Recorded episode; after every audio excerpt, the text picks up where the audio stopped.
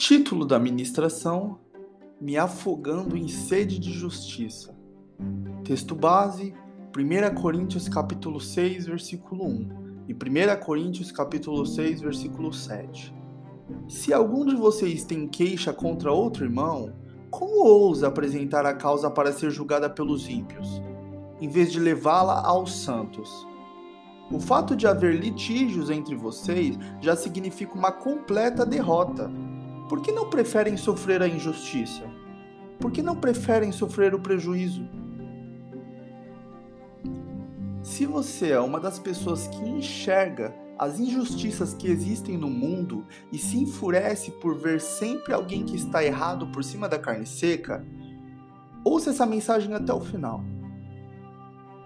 Vamos lá podemos concordar que não parece justo nem divertido ver pessoas que tiram vantagem e vivem uma vida despreocupada quando se trata de cumprir sua palavra e algum trato, ou até mesmo quando se trata de ser honesto e íntegro.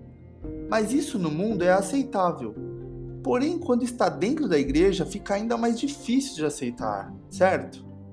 Pois bem, fique tranquilo, porque você provavelmente não é o único a sentir essa sede de justiça para com as pessoas que tiram vantagem de outras que praticam a justiça e honestidade. Porém, o que Paulo instrui os membros da igreja de Corinto parece ir um pouco em direção oposta àquilo que dissemos até agora. Antes mesmo de Paulo instruir, ele já começa dando uma bronca, dizendo algo como: Sério, já é ruim vocês terem algo uns contra os outros Pior ainda é levar essas coisas para que os infiéis julguem. Se trouxermos isso para os tempos atuais, podemos comparar com alguém que vendeu algo para um irmão e esse irmão em Cristo não cumpriu com sua palavra. E a primeira coisa que passou na cabeça do irmão que vendeu foi colocar o outro na justiça. Eu sei, eu sei que isso não é fácil de aceitar e praticar, mas é a realidade.